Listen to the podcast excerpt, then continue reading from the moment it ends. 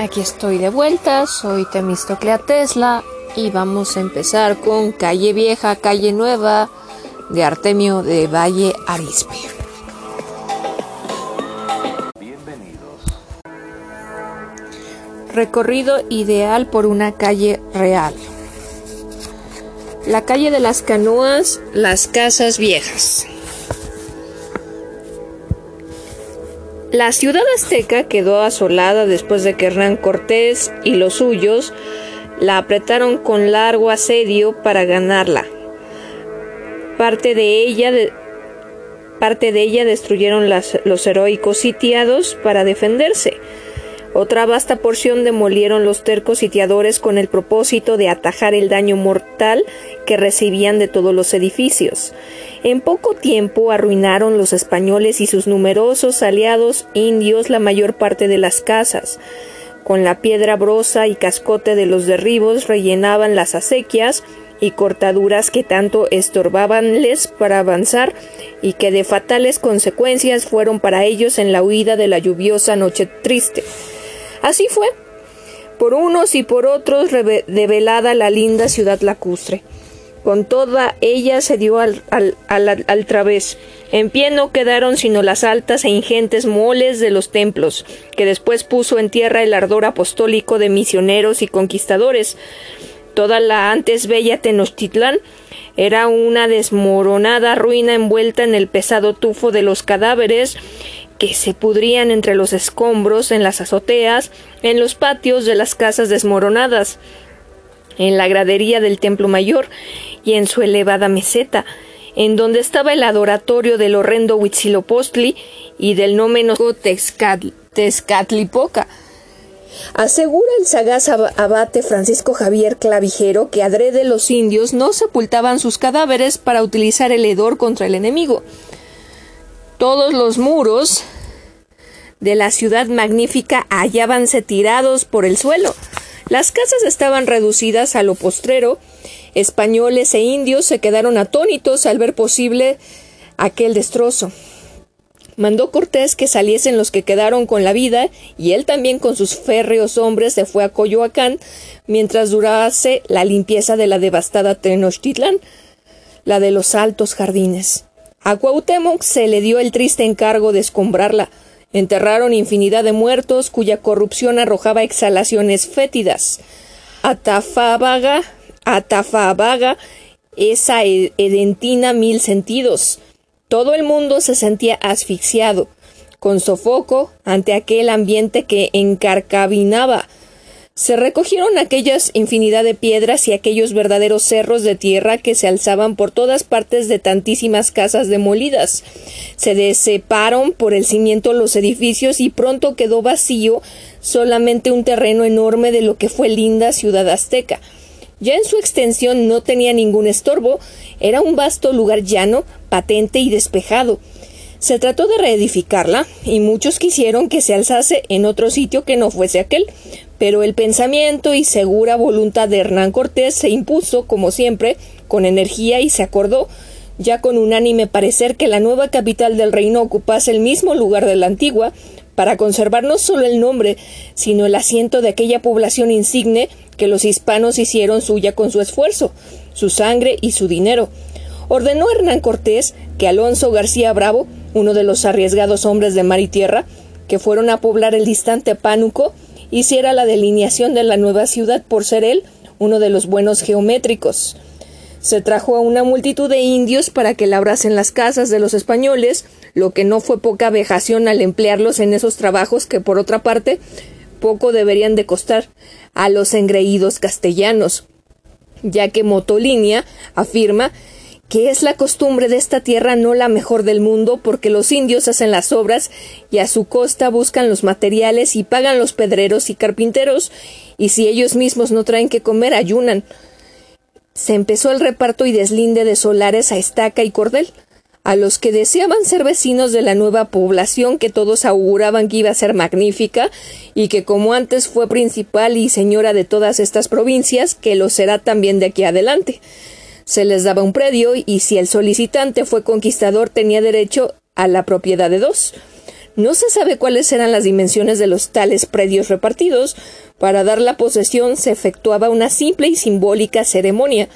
El alcalde mayor tomaba de la mano a aquel a quien se le concedió el terreno y lo paseaba tres veces seguidas en torno a sus cuatro linderos y al final se le decía qué buena, qué buena pro le haga.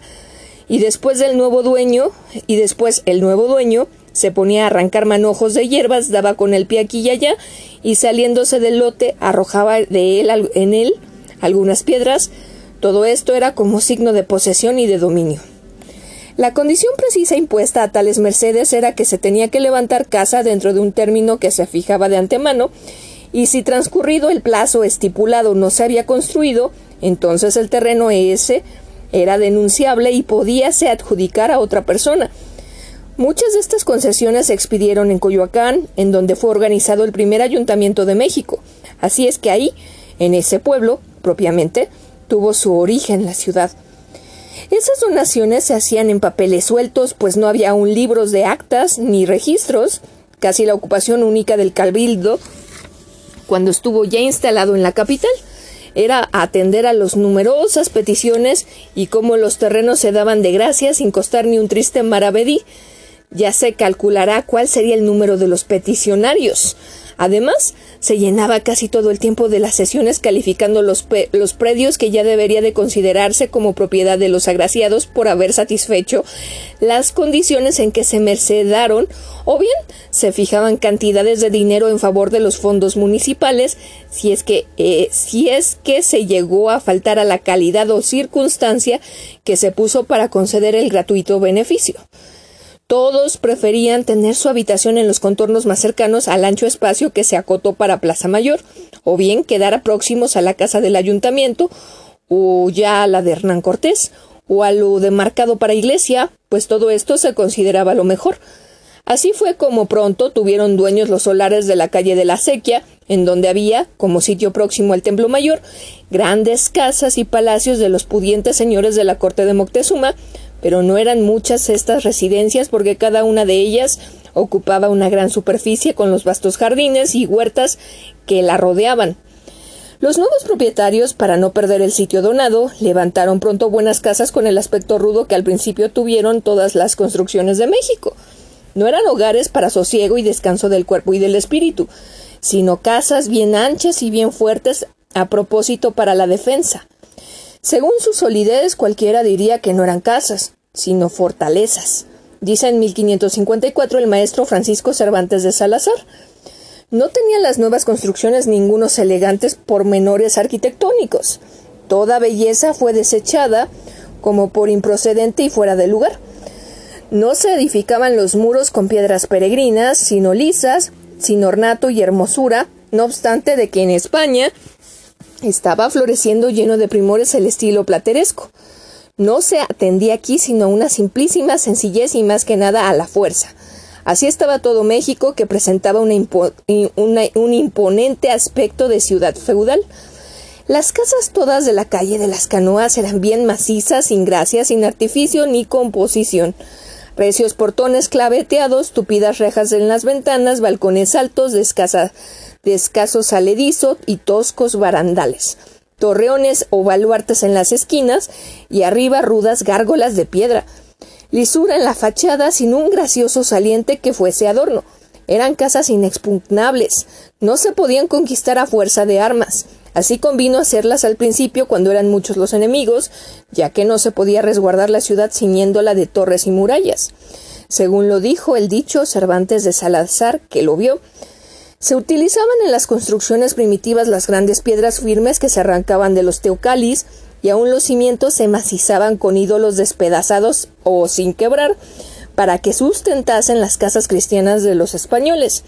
Esas piedras de los cues, en las que estaba como embebida la sangre humana de los bárbaros sacrificios, se emplearon para la fábrica de iglesias, de conventos, en donde se iban a limpiar las idolátricas y cruentas impurezas. Después se usó el rojo tesontle. Este encarnado material resistente y liviano se extraía del cerro del Peñón y desde allí hasta donde se, se estaba edificando era conducido en canoas. La arena para la argamasa se acarreaba de la misma manera de aquellos terrenos en que la dejaban las corrientes. Conforme se fueron suavizando las costumbres y desaparecían los temores que lanzaban a todo el mundo en los abismos del miedo, las casas fueron perdiendo poco a poco aquella su tosca rudeza de los primeros años después de la conquista. Dejaron su aspecto de áspera fortaleza, castillo o ciudadela, pues ya se vivía con más seguridad y sin tantos sobresaltos y recelos de que la oscura masa de los indios alterara el reino con azonadas de guerra y fuera a acabar con los hispanos.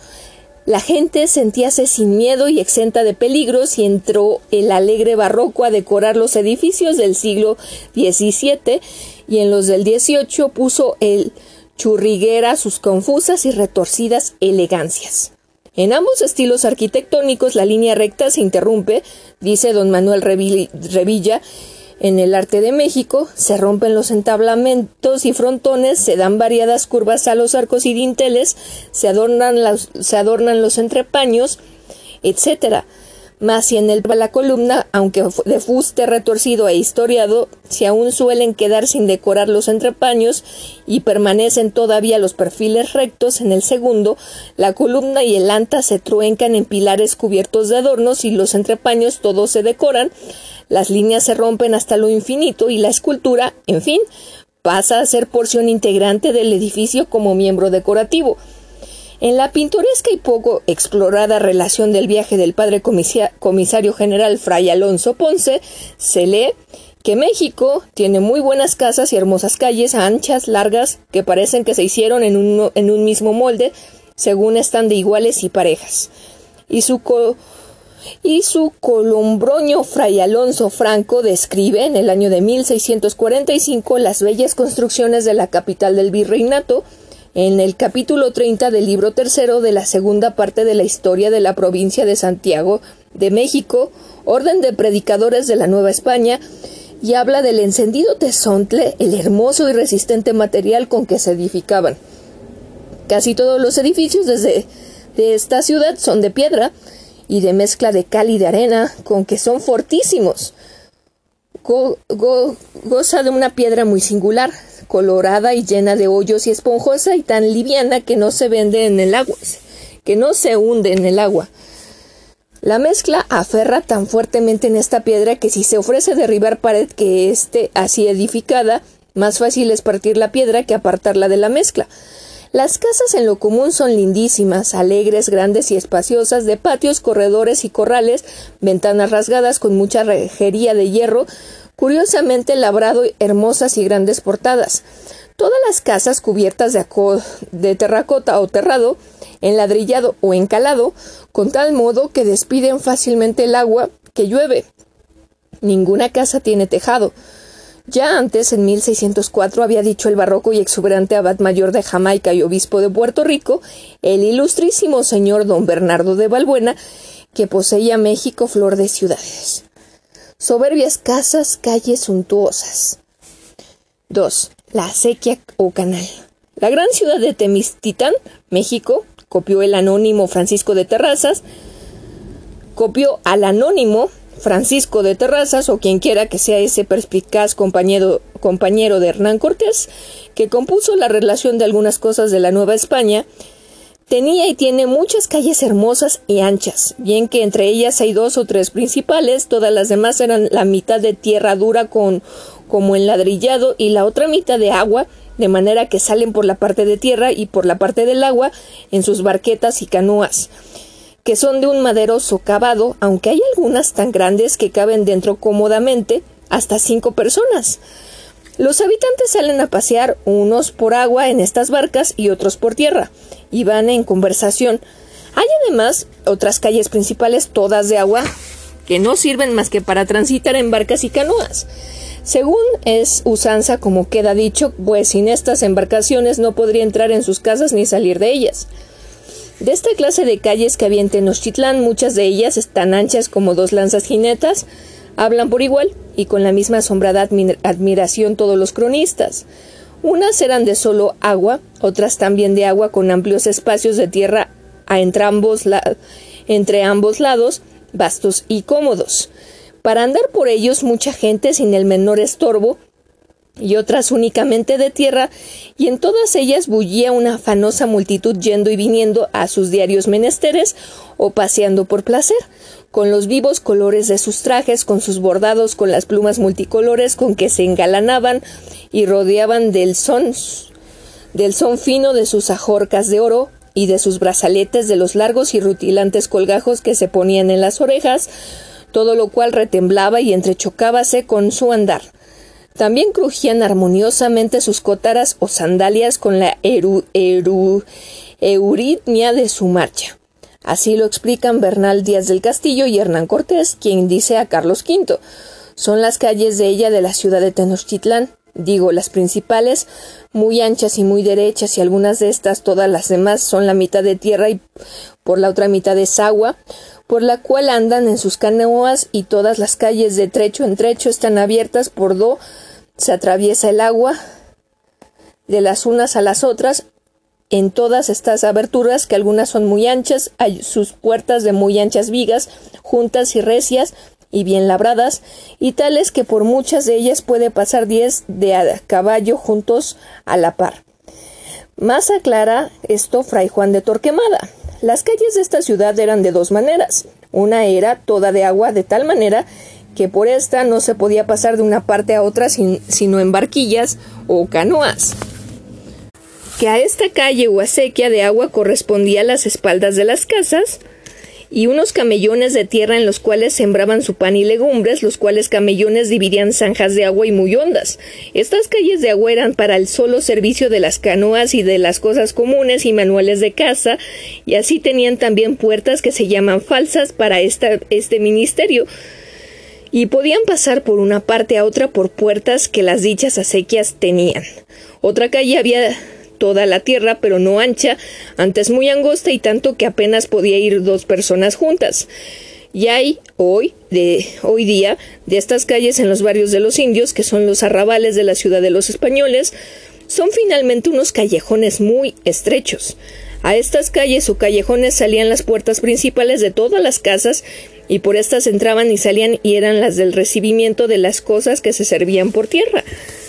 Por las calles de agua entraban y salían infinitas canoas o barquillas con las cosas de abastimiento y servicio de la ciudad que eran necesarias, y así no había vecinos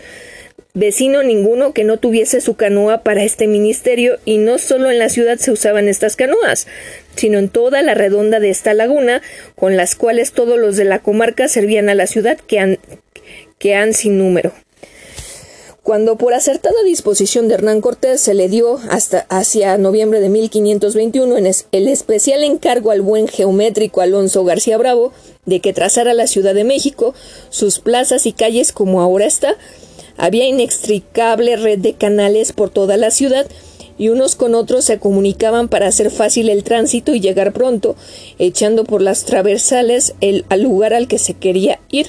De no existir esa estratégica conexión se hubiese retardado mucho el camino por las grandes por los grandes rodeos que se tendrían que hacer o bien no se pudiera llegar al paraje que se deseaba por no tener enlace entre sí las calles de agua, el obispo don Bernardo de Valbuena da una visión perfecta del México que muy admirado vio a los comienzos del siglo XVII, 1604 en que compuso la opulencia de su grandeza mexicana tan encomiada por Quintana y por Menéndez Pelayo, quien la califica de topografía poética. Pues bien, el pomposo obispo puertorriqueño en el capítulo 1, que tiene por argumento de la famosa México el asiento, la airosa pluma con sabor voltea y escribe. Cruzan sus anchas calles mil hermosas acequias que cual sierpes cristalinas dan vuelta y revuelta deleitosas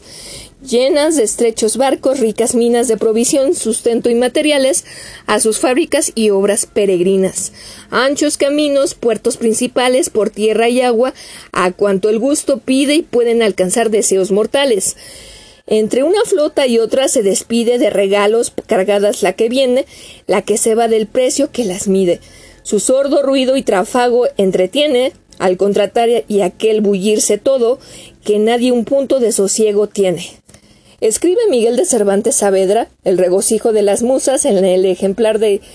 En, la ejemplar novela del licenciado Vidriera, Venecia, ciudad que a no haber nacido Colón en el mundo no tuviera en él semejante, merced al cielo y al gran Hernán Cortés que conquistó la Gran México para que la Gran Venecia tuviese en alguna manera quien se le opusiere. Estas dos famosas ciudades se parecen en las calles, que son todas de agua, la de Europa, admiración del mundo antiguo, la de América, espanto del nuevo mundo. Por todos estos canales a los que los indios les llamaban acalotes en su lengua, se hacía mucho tráfico en canoas y aún en otras embarcaciones de mayor porte en las que cargábanse cosas muy voluminosas y pesadas. También andaban barcos por esas aguas, esto lo afirma el exacto don José María Marroquí, quien supone serían pinazas no muy grandes, pero que sí tendrían quilla y vela cuadrada o latina, Todavía en el año de 1629, en que fue la gran inundación de México que ocasionó infinitos daños, entraban de estos barcos ligeros por las llamadas acequias principales, y de ello nos da claro e irrefutable testimonio, diferenciándolos bien de las canoas, la relación del desagüe desde 1555 hasta 1637 que se rotula relación universal legítima y verdadera del sitio en que está fundada la muy noble, insigne y muy leal Ciudad de México. Y sigue el título extenso y prolijo según se estilaba en la época y que pongo todo completo en la bibliografía al final de este libro, y no lo doy aquí para no hacer más pesada la leyenda de esta narración, ya de, de suyo enfadosa como escrita por mí. Andando el tiempo ya no fueron necesarios muchos de estos canales, que en los primeros años, a raíz de la conquista, prestaron positivo servicio tanto a los conquistadores como a los pobladores, pues aunque había las tres calzadas importantes para entrar en la ciudad, la de Tlacopan, la de Iztapalapan y la de Tepeaquilla, faltaban bestias de carga y de tiro, ni tampoco habrá el traslado de los mantenimientos, así como de los materiales de construcción, que por aquel entonces se necesitaban con tanta premura. En esta época era muy extensa la laguna y además se comunicaba con la de Chalco y la de Xochimilco, y así era como tocaban sus orillas tantos puntos del valle que por agua, sin ninguna dificultad, podían acarrearse todo lo relativo para las dichas construcciones, cosa de vital importancia, así como víveres que abundaban en todos esos lugares. Al hacer García Bravo la planeación, o traza como antes se decía, se aterraron algunos de los canales que estorbaban, se aterraron a algunos de los canales que estorbaban los proyectos del entendido lineador. Después se fueron cegando otros, también por las necesidades de las construcciones nuevas. Uno y bien extenso quedó abierto entre las, los que subsistieron y no se acabó con él sino después de andando de andados muchos años por ser su extinción indispensable para la vida urbana. Era este el más caudaloso de los siete principales que corrían por varios rumbos de la ciudad y que se comunicaban entre sí con otros de menor importancia. Llegaba desde la viga al célebre puente de la leña y de este partía rebosante de agua hasta llegar a, a un costado del palacio virreinal de donde continuaba recto por enfrente de los portales de las flores y del ayuntamiento, y se metía después por en medio de las calles que luego tuvieron los nombres de Tlapaleros, Refugio, Coliseo Viejo, Callejón de los Dolores, y daba fin tras ese largo recorrido en las calles del Colegio de San Juan de Letrán, y de allí continuaba hasta Santa María la Redonda. Todas ellas son ahora las que forman la amplia avenida de 16 de septiembre y que antes tuvieron el nombre común de calle de las Canoas o bien de la acequia que persistió desde el siglo XVI hasta la mitad del siglo XVIII. Más de dos siglos estuvieron en uso siete canales principales para el desagüe de la ciudad colonial. En el año de 1637 estos eran los nombres que llevaban y la extensión que tenían. Acequia Real con 3.000 varas de extensión. De la Merced con 2.139 varas. Del Carmen con 1.095 varas. Del Chapitel con 2.046 varas. Del Tezontle con 1.646 varas. De Santa Ana con 3.840 varas. De Mexicalcingo con 2.850 varas. Este número de acequias con sus nombres duraron hasta el año de 1748, pero su extensión tuvo mucho aumento, pues que se llegó a 22.363 varas a mediados del siglo XVIII, cuando apenas en el 1637 se contaban 16.616. Estos siete acalotes, les diré así, a los canales al modo mexicano, echaban sus aguas en el lago de Texcoco, en el que había otras tantas con puertas bien anchas, y las levantaban todas las mañanas muy temprano para hacer el desagüe de la ciudad. Y después de permanecer un cierto tiempo alzadas, cerrabanlas para evitar así que las aguas entrasen en la población, impelidas por el viento norte que solía soplar muy intenso. Estos datos son de don Fernando de Cepeda y de su colombroño don Fernando Alonso Carrillo en su Relación Universal, antes citada. Y estos otros los he sacado del extracto de los autos de diligencias y reconocimientos de los ríos, lagunas, vertientes y desagües de la capital México y su valle, que está compuesto por don Joseph Francisco de Cuevas y Aguirre y Espinosa, como a los promedios de dicho siglo 18, las aguas del lago de Chalco corrían abundantemente por las acequias a las que se les decían Mexicalcingo, las de los ríos Santorum y de los Morales, iban también con gran caudal por las llamadas Real de la Merced, del Carmen, del Chapitel, de Tezondladle y de Santa Ana. La acequia real tenía su origen hacia el suroeste de la ciudad, en el crucero del Calvario, lado poniente de la Alameda, de la ciudad en el crucero del Calvario, lado poniente de la Alameda por la avenida Juárez, y después pasaba de poniente a este por las calles antiguamente nombradas de la Providencia, Alconedo, Nuevo México, Rebeldes, que forman hoy las del artículo 123 hasta salir a la boca calle de Hospital Real, hoy la tercera de San Juan de Letrán. Recorría esa sequía una longitud de 1598 varas, pasaba primero por una parte de la extremidad poniente de la calle de Zuleta hasta salir al callejón de Dolores y continuaba su curso, ya lo he puesto antes, por el Coliseo Viejo, Refugio Tlapaleros frente al Palacio Municipal, Portal de las Flores, costado sur del palacio, calles de Meleros y Acequia, que también se llamó calle de las Causas. Este canal pasaba por varios puentes de piedras, el de la Leña, el de Jesús María, el de Correo Mayor, el de Palacio, sobre el cual se cruzaba para ir a la polvorosa plazuela del Volador, en donde ahora está edificada la Suprema Corte de Justicia, y el de las Marquesoteras, en la boca calle de la callejuela, que muy ampliada es la avenida de 20 de noviembre, el de los Pregoneros, que estaba en la primera de Monterilla, ahora primera del, de 5 de febrero. Se llamaba así porque en ese lugar estos servidores municipales casi desgargantábanse, dando a toda voz sus avisos públicos con los que atronaban los oídos. Seguían los puentes de la Palma, del Espíritu Santo y del Coliseo por el que se cruzaba hacia el colegio de niñas. También había dos fuentes, se encontraba una de ellas al lado de este puente del Coliseo y la otra estaba junto a la del Palacio, según lo dice don Lucas Alamán, puntual investigador de esta curiosa antiguayas. Refiere el paciente y pormenorizado don Gregorio Martín de Guijo que el 21 de mayo de 1654 se dispuso que se construyera a un lado y al otro de la extensísima acequia de que vengo hablando un pretil de cal y canto de vara y media de altura a partir desde el puente de la Merced hasta el colegio de niñas. No dice el diarista si se llevó a cabo esta larga y costosísima obra.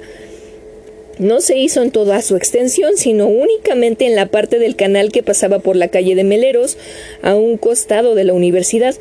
En el alto pretil que se levantó se reprechaban las gentes para ver el constante paso de las canoas y también sentábanse ahí infinidad de las ociosas y bahuanas que abundaban en la ciudad, ya a tertuliar groseramente o a urdir sus frecuentes fechorías.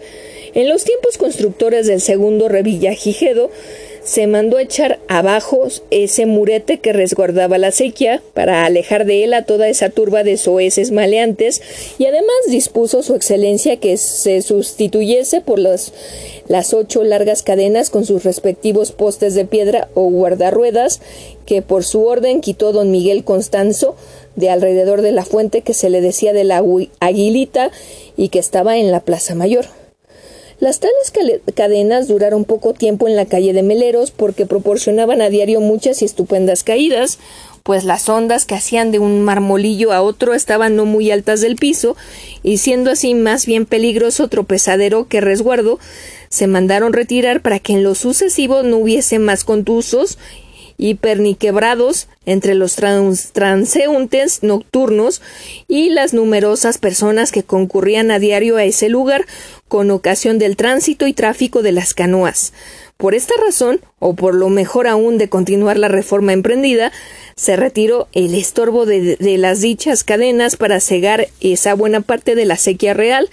que luego se reemplazó por atarjear hasta llegar a la esquina del Colegio de los Santos.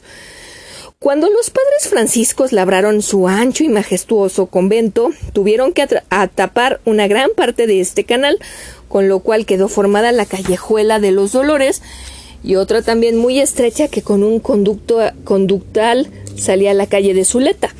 Esta callejita subsistía aún en 1782, según el fehaciente dicho de don Manuel Orozco Iberra. Se llamó de Zuleta esta importante vía porque en ella tuvo su residencia el capitán don Cristóbal de Zuleta, español muy pudiente y, que hacía muchos bienes de caridad,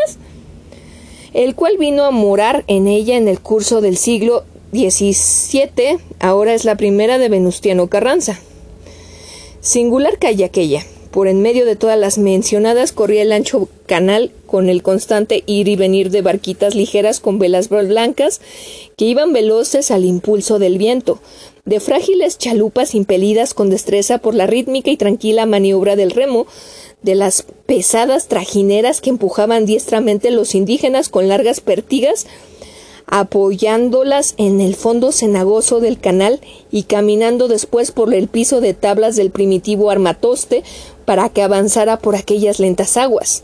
De muchos de estos navichuelos saltaban las voces cantarinas de los indios que parlaban su dulce mexicano tan suave y candencioso, o iban pregonando sus mercancías. Variadas legumbres y hortalizas, las frutas y flores que cultivaban en la flotante verdura de sus chinampas, o bien en las huertas de los aledaños de la ciudad, y que labraban con curiosos esmero. A los soldados del canal movíase la presurosa vida ciudadana, se reunían los amplios ondularios del clérigo a los hábitos negros, cafeses, azulencos, blancos de los frailes de distintas religiones, los angustinos, los jesuitas, los carmelitas, los franciscanos, los mercedarios, los reglares de Santo Domingo, con las faldas crujidoras y ampulosas de las altivas damas de Alcurnia, también esas vasquiñas joyantes lanzaban su frufru halagador al tocar el tosco huipil de los indígenas, de las indígenas, y las calzoneras de gamuza de amplia campana consonante y profusa botanadura de plata o de acero, abiertas desde media pierna hasta el reacio zapato vaquerizo, y así dejaban ver los anchos y blanquísimos calzoncillos con rosas curiosamente bordadas, o con dibujos primorosos hechos con seda negra, azul o encarnada, o bien con grandes castillas blancas de realce. Al lado de los mantos de gloria, de soplillo, de los sutiles de humo que nubaban idealmente los rostros muy dados de blanquete y de tenue colorete y con el encanto de algún lunar. Estaban los verdinegros de anacote de las viejecillas con su carga de resobadas novenas y sus largos rosarios tintineantes de cuentas frisonas, llenos de medallas y cruces milagrosas, igualitariamente se rozaban con todo ellos los rebozos de seda y seda, los ametalados con trama de oro o de plata brilladora, de la bolita o del calandrio, los humildes de Sosopaxtle, y a los que después se les dijo coyotes y palomos, que también alternaban con los luengos tapalos de burato, de ayuno sencua, ora lisos y con gran flocadura, hora de tres vistas, y también con enormes rapacejos o con los alegres, la alegre policromía de muchas flores bordadas, prendas elegantes que vinieron para el atavío desde, desde los ultramares de España o en la nao de la China, a los tallados arcones de cedro o a los olorosos de linaloe o al canfor de las grandes casas solariegas. El guardasol que conducía en lo alto un paje detrás de su amo que marchaba enhiesto, muy a lo dineroso, alternaba con las sábanas cochambrosas y piltrafientas y malolientes en las que se envolvían los léperos decidores a los que se llamaban almas en pena, por andar casi desnudos y sin rumbo fijo. Al lado de los autóctonos guaraches de correas y de los pies descalzos de los pobrecitos indios, pasaban los sonoros chapines de raso con virillas de plata o con clavetes de lo mismo, o ya a lo ponlevi se codeaban los, los flotantes harapos muy chamagosos de los ágiles pilluelos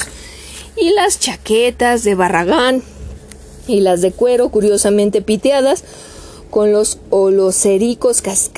casacones bordados y los, las chupas sobre las que caían las leves chorreras de encaje de Flandes o de Almagro. El espadín que colgaba de re,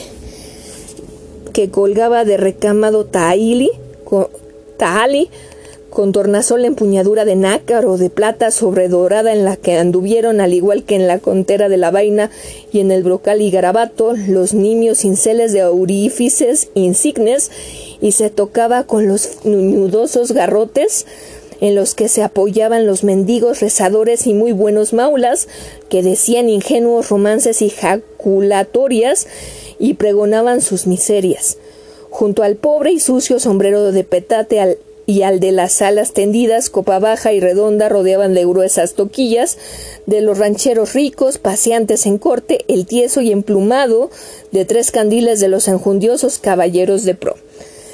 Los atajos de mulas cargadas y los rudos indígenas sudorosos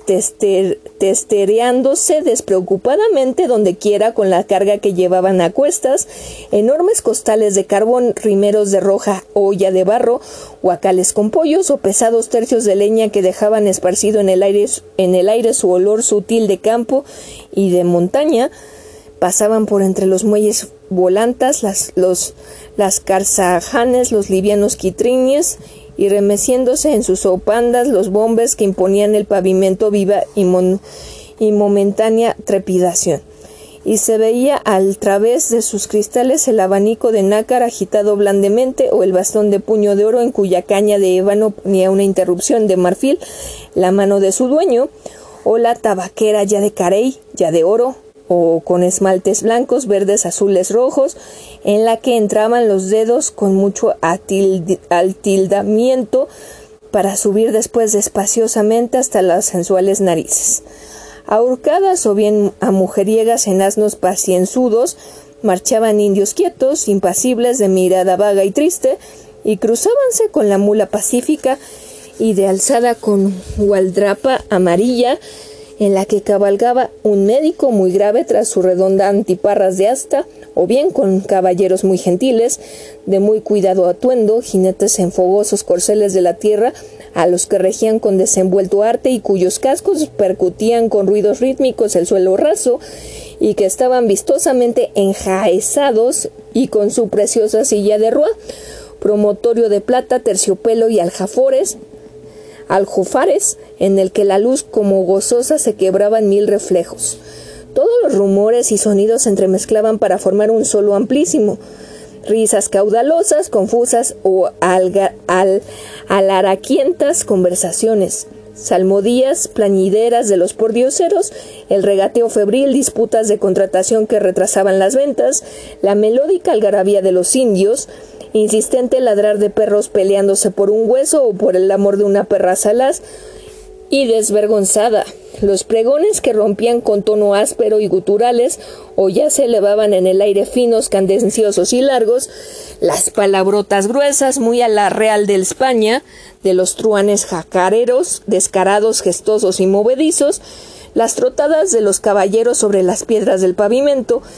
de las que a veces saltaban ramos de chispas al golpe de las cerraduras, los gritos urgidos de los arrieros con su correspondiente y muy cumplida ración de ajos redondos como bolas, cebollas, carbones encendidos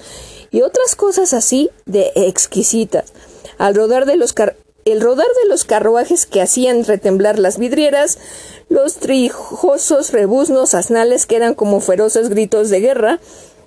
sobre aquella continua vocinglería y trafago pasaban incesantes las voces de las campanas de la catedral, acompasadas, profundas. También cruzaban rítmicas y claras las que fluían de las capuchinas, del Espíritu Santo, del Colegio de Niñas, y llegaban afanosas y juvenil a alguna de San Francisco. También cruzaban rítmica y clara Eh, perdón, una interrupción. Profundas y también cruzaban rítmica y claras las que fluían de las capuchinas, del Espíritu Santo, del Colegio de Niñas y llegaban afanosa y juvenil alguna de San Francisco y las cristalinas de la profesa inundaban el ambiente diáfano. En esa rúa era un constante ir y venir un barullo inacabable y hasta una gran distancia se iba a extinguir el, clarísimo, el continuo run run. A uno y a otro lado de la vía abigarrada y pintoresca, los macizos casquerones de piedra que parecían ver con los ojos quietos de sus ventanas aquella vida tumultuosa y varia, singular calle aquella. La animación mayor de la calle de las canoas o de la acequia, como se le quiera llamar, era, duramente, era durante los días de la Semana Santa, pero su principal encanto estaba en el Viernes de Dolores, en el cual aumentaba el abigarramiento, el bullicio, griterío y entusiasmo arrebatado. Las primitivas embarcaciones estaban colmadas con el encanto multicolor de las amapolas que ponían en el aire sus delicadas fragancias. Casi toda la gente las compraba con particular predilección para los altares que se le ponía a Nuestra Señora de los Dolores en la mayoría de las casas de la ciudad. Era enorme la algaraca que se armaba, pues todo se vendía entre múltiples interminables regateos sostenidos con heroico tesón y a grandes voces por el comprador como por el que vendía. Se hacían mil lazos y coronas, entretejiándose flores con flores, cada chalupa tenía su voz precipitada y fina y su propio color en el amontonamiento oloroso de las flores efímeras. Se oía el constante son del agua batida por innumerables remos y picas que con su empuje hacían deslizar con suavidad las canoas por la corriente sosegada. Esto fue lo que dio origen al típico paseo que se hizo primero en el populoso puente de Roldán, allá por la Merced, después en el canal de la Viga y Santa Anita, en donde se acabó para siempre para ir a resucitar, ahora con poca animación, en el florido y triste Xochimilco.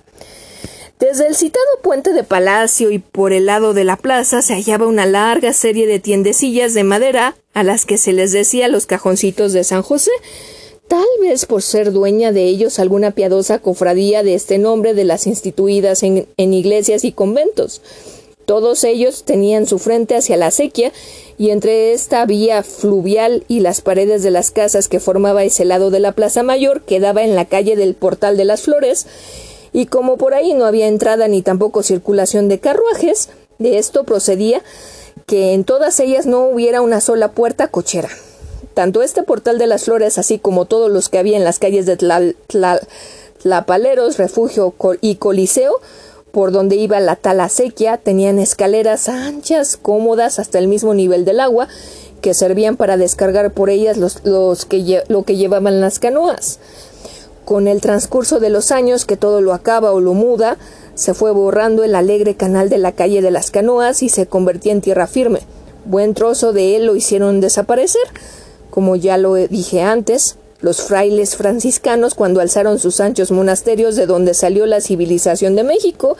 y que fue destruido por la furia bestial de nuestros liberales intransigentes, que se dieron a vil prisa en hacer pasar los bienes de las manos muertas del nefando clero a sus manos vivas, demasiado vivas, y que son el origen de muchas grandes fortunas de México. No se deben esas riquezas al trabajo honrado de antepasados laboriosos, sino a la, a desvergonzadas adjudicaciones de bienes eclesiásticos. Otro tramo, también extenso, de la calle de las Canoas se cubrió con una bóveda de piedra en los años de 1753 o 54, tiempo del virrey don Juan Francisco de Güemes y Orcasitas, conde de Revilla Gijedo, el mal gobernante. Quedó tapado el canal desde el Coliseo hasta la Diputación, hoy respectivamente tercer trozo de la avenida de, avenida de 16 de septiembre y portal del ayuntamiento, bajo el gobierno del segundo conde, conde de Revillagigedo, el virrey ejemplar llamado con razón padre de la patria, benefactor, conservador y protector de cuanto es útil y glorioso, se acabó de cubrir el canal hasta el Colegio de Santos, calle que se llamó de la Sequia, a la que también se le dijo de las causas y que ahora lleva el nombre de Corregidora de Querétaro. Las calles que vinieron a quedar bajo la designación común de las canoas cuando surgió la ciudad colonial de la develada de los aztecas tuvieron, andando en tiempo, cada una de ellas nombres especiales. Primero fueron de la acequia, pero se sustituyó esta designación por la de Coliseo cuando se construyó en ella el teatro para comedias. Y de Coliseo Viejo, al ser demolido ese edificio y quedar fabricado el nuevo, que se inauguró el 25 de diciembre del año de 1754. A los otros tramos se les dio el de refugio, Tlapaleros, portal de, los diputas, de la Diputación, Portal de las Flores, Puente de Palacio, Meleros, Acequia, después Zaragoza y más tarde Corregidora, que comprende desde la esquina del Palacio Nacional hasta el Puente de la Leña inclusive. En la Comisión de Nomenclatura del Distrito Federal, de la que formó parte, de la que formó parte el autor de estas líneas, se acordó que todas estas calles, desde su arranque en la de Valderas hasta que sale a Valbuena, formarán la avenida de 16 de septiembre en virtud del decreto del presidente de la República General de División, don, Manuel Ávila Camacho, de fecha 27 de noviembre de 1942, que ordena que todas las calles que sigan sensiblemente una línea recta sin solución de continuidad notable llevarán el mismo nombre en toda su longitud, con lo cual estas y muchas otras de la ciudad perdieron el encanto de sus viejos nombres evocadores. Pero no fue así, no llevó el nombre acordado, sin consultarle cosa alguna a la dicha comisión. Aparecieron el 13 de agosto de 1945 en todas las esquinas de la avenida unos endebles postecillos de hierro sosteniendo unas placas con el nombre nuevo, Avenida Hidalgo. Y debajo de esta designación esta extraña cosa, Oriente 2. ¿Oriente 2? ¿Qué es eso? se preguntaban todo el mundo sorprendido, abriendo tamaños ojos pues eso era sencillamente la flamante nomenclatura numérica con la que se denominaba la extensísima calle desde la Independencia hasta salir a la lejana Balbuena. Bueno, qué disparate perfecto. Es como si se llamara dos y se, apellidara Oriente. Mejor no podía ser. Este desatino duró pocos meses, afortunadamente. La otra es la nominal,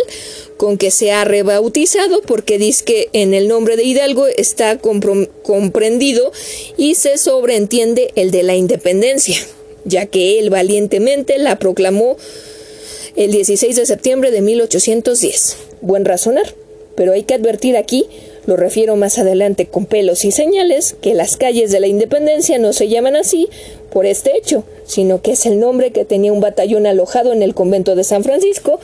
y uno de sus oficiales aseguró haber descubierto en él una terrible conspiración, lo que dio por resultado que se dividiera esa casa y que se expulsaran a sus frailes, y a las calles que resultaron con ese derrumbe se les llamó Independencia, para honrar al ilustre batallón que tenía este nombre, lo que no impidió que después esta esclarecida corporación se pronunciara en contra del gobierno. Existe en Madrid una calle céntrica que desde época inmemorial se le nombra Sedaceros, pero le cambiaron el nombre por el de Nicolás María Rivero, alcalde famoso de la Villa y Corte, mas nadie la nombra así, la llaman con el nombre viejo, pues dicen los madrileños, se escribe Nicolás María Rivero, pero se pronuncia Sedaceros. Lo mismo aconteció aquí. Escribimos Avenida Hidalgo y lo que es peor Oriente 2 y pronunciamos muy claro 16 de septiembre y así nos entendemos a las mil maravillas. Como todas estas vías les dio el canal el nombre de la calle de las canoas y por las, por las muchas que por él constantemente transitaban, a varias de ellas se les dieron después los puentes de la calle en que se tendían para cruzarlos de un lado para otro, es decir, de norte a sur o bien al contrario. Así había la calle del puente del Espíritu Santo, la del puente del, del Correo Mayor, la de, la de Jesús María, y también hubo la del puente del Coliseo Viejo, la del puente de La Palma, la del puente de los Pregoneros, que ya nombré antes, y lo mismo que el puente de Palacio y al final el tan ya mentado puente de la Leña. Si estos canales, dice con sobra de razón don Lucas Alamán, se hubieran podido conservar limpios y renovándose el agua, no hay duda de que hubieran contribuido mucho a la comodidad y aseo de la ciudad, dándole la apariencia de una ciudad holandesa como Ámsterdam, Harlem y otras que todas tienen un canal con árboles en medio de las calles, pero demasiado estrechos para el objeto de la conducción de víveres y efectos. En una parte del año tenían muy poca agua, y arrojándose en ello todas las inmundicias de la ciudad, pues no habían carros de aseo, eran un depósito de suciedad y de infección que hacía muy molesto vivir y transitar por las calles en que corrían. Ya en el extenso memorial compuesto por Gonzalo Gómez de Cervantes hacia 1542 y dirigido al oidor del Real Consejo de las Indias, doctor Eugenio de Salazar, publicado por don Alberto María Carreño, con un importantísimo prólogo y con notas eh, muy eruditas, con el título de La vida económica y social del, del Nuevo España, se habla de la incuria y abandono en que estaban estos canales que le daban vida a México. Esta ciudad dice el diligente memorialista, se sirve con acequias de agua de la laguna, en las cuales entran todos los días gran número de canoas cargadas de hierbas, maíz, trigo, piedra y arena para los edificios, mercaderías, harina, cebada, madera para edificios, como son planchas grandes, vigas, tablazón, que finalmente es gran servicio para esta ciudad. Y hay tantos descuido en la justicia y regimiento que de las casas que caen sobre las acequias echan todas las inmundicias y basura en ellas, de tal manera que apenas y con mucho trabajo de los pobres indios pueden ya las canoas andar por las acequias.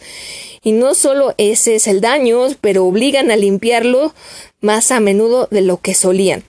Y esto tan a costa de los indios que lo han de hacer, que es muy grande vejación suya,